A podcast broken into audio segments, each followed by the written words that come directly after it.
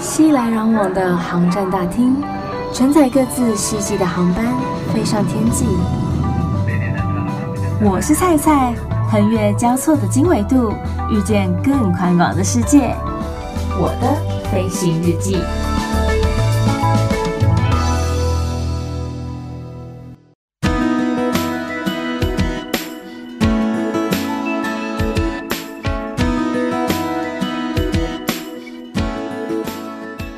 Welcome on 欢迎收听我的飞行日记，我是空姐菜菜。大家是不是真的好久没出国了？我也真的好想好想出国去走一走、晃一晃、shopping 一下哦。如果说啊，问到大家最想去的地方，我想应该会有不少人说日本 （Japan），因为好吃好买。整个服务品质、旅游品质大大的给它提升起来。在今年的夏天，二零二零的奥运还有帕运都是在咱们的日本东京来举行的，各方面都可以看到他们相当用心的一个程度，然后还有他们努力的一个成果。除此之外啊，还有礼尚往来，我们送了口罩给他们，他们捐了疫苗给我们，这对我们来说是。多大多大多重要的一件事情啊！因为我们真的真的有点急迫性，要赶快来施打这个新冠肺炎的疫苗，因为疫情不断的扩散，然后病毒又不断的在变种。如果说再这样下去的话，其实我觉得出国这件事情可能真的要再等等了。不过也因为这些事情，日本给了我们非常非常好的一个印象。等到可以出国的时候，还不去日本买爆吗？还不赶快把日币给换起来吗？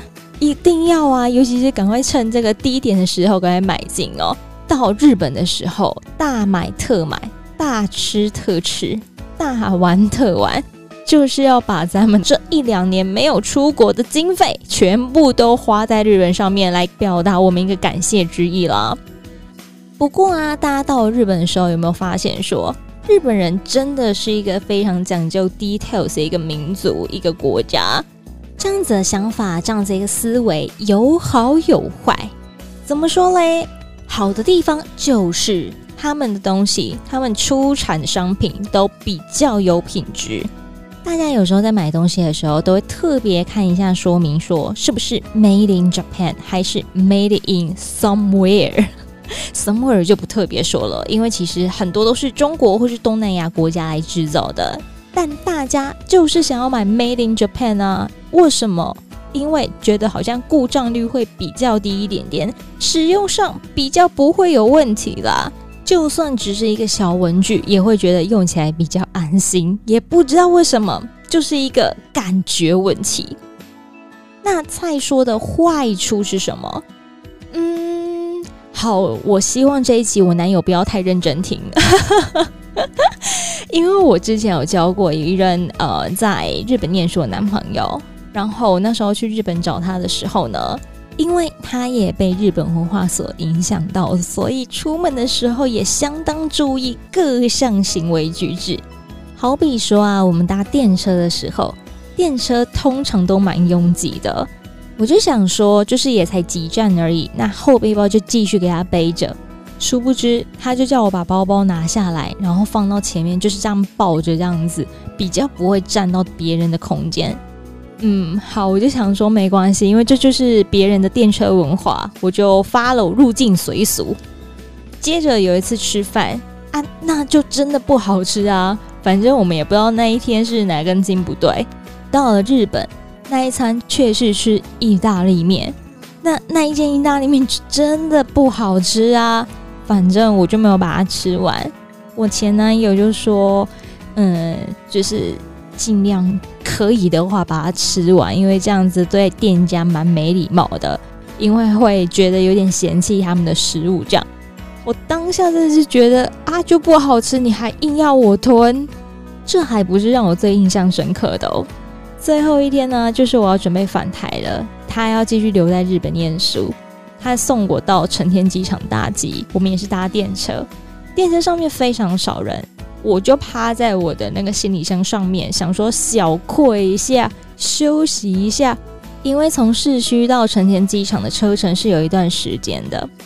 但不管怎么样，反正我就被他叫起来了。他说这样子很难看，这真的是跟他本人无关哦，是他真的就是被日本文化那边所影响到。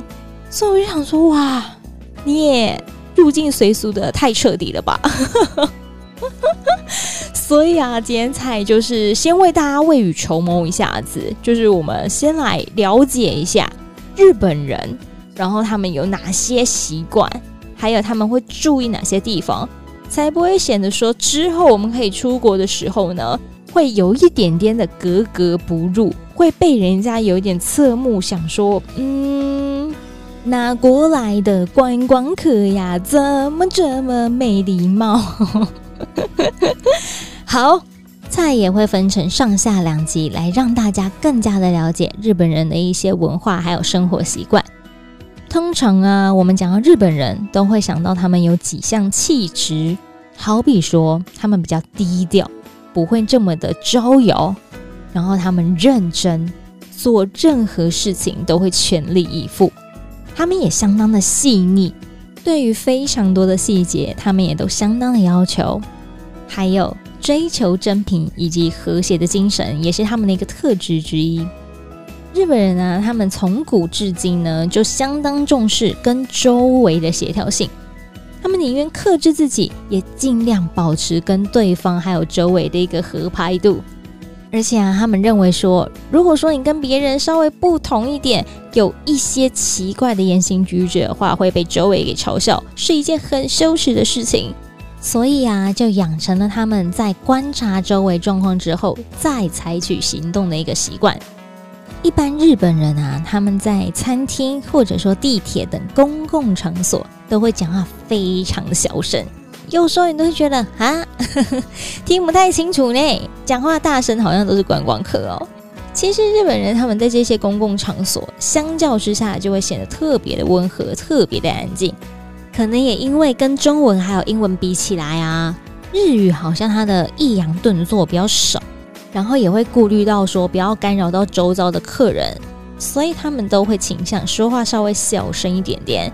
也因为这样，如果旁边的人呢大声说话起来呢，日本人就会很吃惊，想说看你多少在被冲啥。所以如果说到了日本的话，我知道我们台湾人很热情。尤其有时候那黄酒下肚啊，那个音量会有点无法克制。可是我们还是尽可能的压低一下我们的音量，小声说话，才不会惊吓到这些胆子可能比较小一点的日本人哦。然后我们刚才也有讲到说，日本人啊，他们相当注重就是不要干扰到旁边其他的人，不要让他们觉得说我们是带麻烦来的人，所以他们也会尽量的避免一些生理现象。好比说，在吃饭不小心打出来的饱嗝，虽然说这是一个自然产生的生理现象啊，我就吃很饱啊，打嗝这样子，我也没有办法控制它啊，总不可能把它吞下去吧？可是还是尽量尽可能的捂住你的嘴巴啊，想尽办法把它弄小声一点点吧，才不会让日本人觉得我们很没有礼貌哦。日本人呢，他们有一种共同生存的智慧。自古以来，他们就相当重视和谐的精神，做事啊都会将重心偏向社会还有集体，而非个人。也因此，他们在集体行动当中最重视的就是规矩还有礼节了。这也是日本人具有遵纪守法精神的原因所在。现在就来举个例子好了，日本人相当尊重守时这件事情。你可以看到他们，尤其在那种开会时间啊，或者说集合的时间的时候，都不大会迟到，而且甚至会提早到，提早去做准备。如果说啊，你今天参加一个旅行团，里面有台湾人、有中国人、有美国人、有日本人、有韩国人，我相信很多人可能都会沉迷在购物。或者说，可能因为要上厕所，抢在那最后一分钟才去，就发现很多人都在排队。通常啦，绝大多数啦，百分之九十九趴，日本人已经坐好在游览车上面等待大家了。很奇妙，就是他们也不希望说错过这个集合的时间，造成所有人，不管是团员还是领队还是司机等等之类，造成他们的麻烦跟慌乱。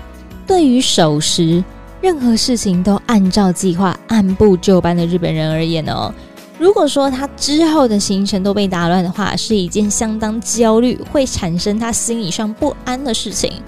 所以啊，如果说你今天到了日本，甚至有跟人家有约，还是你有参加当地的旅行团的话呢，请大家尊重别人的时间，不要迟到啊。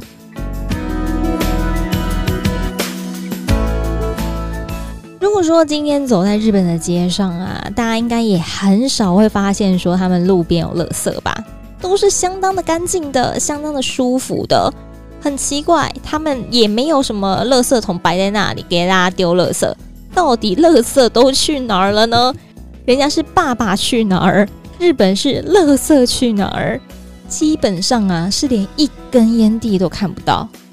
其实啊，是因为喜好干净的日本人，他们有自己的垃圾自己清理的一个习惯，所以请不要将垃圾呢扔在地板或是道路边，而是要扔进垃圾桶里面。而且，请记得要垃圾分类哦，要将可燃的垃圾还有不可燃的垃圾分类后再行扔掉。尤其啊，日本又是一个相当友善的地方，有许多的爸爸妈妈们也会喜欢带小朋友到日本来游玩。但是需要换布布嘛？这些使用过的尿布呢，也请你丢进公共厕所内的纸尿布专用垃圾桶。如果说没有垃圾桶的话呢，也请你带回家或是带回饭店来处理，请你不要就这样随意丢弃喽。因为日本人非常注重遵守规矩，不要给别人添麻烦，即使排长队也要安静，慢慢的就会轮到你了。在日本插队啊，是被视为是一种违法的行为哦。嘿，对，你没有听错，在日本的公共场所插队呢，是可以被处以拘留一到二十九天，或者说罚款一千到九千九百九十九日元。其实啊，我觉得不管到哪一国啦，我们台湾人就是要有我们台湾人的素质，不管到哪里排队，我们就是安静慢慢的等待吧。我记得之前有看到某则新闻，就是某国的大神到了国外旅游。因为不耐烦，直接给他插队，但是不是在日本啦，结果被人家拍照录影 PO 上网，被大家公审，这样子也变相丢了国家的脸呢。各国都会到各地去拍摄他们的广告，拍摄他们的电视剧，甚至拍摄他们的电影，也因为这些画面使得这些地方曝光，吸引了相当多的粉丝想要来跟随偶像的脚步。不过，请大家要稍微注意一下呢，因为可能会不知不觉的就踏入了别人的私有领域，或者说在田地上面乱踩乱踏，造成作物的枯萎，然后破坏这难得的美丽景色。所以啊，请大家要稍微注意一下一些警告标示，不要不小心就给人家踏入了私有领域哦。我真的不希望，就是到时候地主还特别打电话叫警察来把你给带走，那个画面不好看呢。到了日本，怎么可以不吃他们精致的美食？这样子不就亏待自己了吗？就没有这一趟旅游的意义了。对于吃货菜来说啊，到了国外一定要来品尝一下当地的美食啦。你们知道吗？以前的日本用餐呢，是不用餐桌的哦，是直接跪坐在榻榻米上面，用很矮的小饭桌吃饭。所以啊，他们有手持饭碗和味增汤汤碗吃饭的一个特殊饮食习惯。其实台湾也有被这样子一个习惯给影响到哦，毕竟我们曾经被日本给统治过嘛。在筷子文化当中，日本人也不是用脸去靠近盘子。而是使用筷子将饭菜优雅地从盘子里面夹起来送到我们的嘴边。接下来就让菜带大家来认识一下，来看一下日本有哪些饮食的礼节。在日本的传统饮食礼节当中呢，有吃饭不出声音，不要 这种声音听起来然后很阿杂。然后啊，咀嚼的时候不要说话的习惯。因为很多人喜欢拿假崩、拿配位，那这个在日本是一个不太好的行为哦。然后尤其因为刚刚有提到，在日本原本他们的一个用餐文化是没有桌子的，所以如果说你在桌子上面还有地板上面散落了食物的菜渣啊、骨头等等的，就好像榻榻米会被人家弄脏一样，日本人会感觉非常的不舒服哦。然后因为他们受到佛教的影响，所以在日本呢，他们反对浪费的精神是非常浓郁的。菜就是之前已经经历过这件事情了。他们认为说啊，将提供的食物全部不剩的吃完是一种礼貌。如果说啊有食物残留在盘子当中，接待方则会是认为不好吃而感到失望，他们的心里会因此而受伤。可是阿内斯又真的不好吃啊。好了，反正人家都这样说了嘛，对不对？我们就是尽量的去维持这样的一个习惯，就是不要有剩余的食物留在盘子当中。如果说啊，你真的吃不下了，或者说就是你真的觉得不合你的口味，再教你一个方法，就把它丢给你的同行者吧。嗯，我听到有个人的声音。人问说啊，那我可不可以像在台湾吃饭一样，吃不完问他可不可以打包呢？嗯，这么说好了，因为基本上啊，日本人吃饭会将盘里面的东西全部都吃光光嘛，所以他们根本不会有需要外带的一个状况发生啊。而且啊，他们认为说，将这个餐厅的饮料倒入水壶里面，把米饭或者菜肴装进塑胶容器或者纸盒里面。甚至是将勺子啊、叉子啊、筷子啊等等之类餐厅用品带走，这些行为都是在日本人眼里有损形象的哦。所以刚刚有人问到这个可不可以打包？哎，依照我个人的经验是不可以的哦。今天这一集跟大家聊到了日本人的一些生活习惯啊，他们的一些文化啦，包括说为什么他们平常讲话就这么轻声细语，好像不太会跟人家吵架起争执一样，还有相当的准时啊，不会随地乱丢垃圾啊，了解粒粒皆辛苦的道理，就是会把盘里面的食物全部通通都吃光光。同时，他们也会保持这个餐桌的整洁干净，也不会说乱丢骨头啊、垃圾等等之类的。在日本，或者说对于这些日本人，他们还有哪些比较注重的一些生活习惯，或者说他们独特的一些文化呢？千万要记得关注、订阅，才能及时收到下一集的上架通知哦。如果说你有一些类似的经验呐、或者说有希望蔡在节目当中分享的故事，也都欢迎私讯跟蔡说，请你上 Facebook 粉丝专业或者 IG Instagram 搜寻我是蔡蔡，欢迎登机，我是蔡蔡，欢迎登机，也欢迎大家多加的帮忙按赞、留言、私讯、分享，因为毕竟我自己也是抽时间来录这 Podcast，希望大家可以多多支持。当然，如果你可以抖内请我喝杯咖啡，那更好啦。常常都呃花很多的心思心力在构思各种可以跟大家分享的主题。如果说你喜欢我的飞行日记，也欢迎上 Apple Podcast 给予五颗星的评价，噔噔噔噔噔，五颗星。安卓的朋友也可以用电脑下载 iTunes 给予评分哦。预祝大家每个礼拜都 Happy Landing，我们下次见。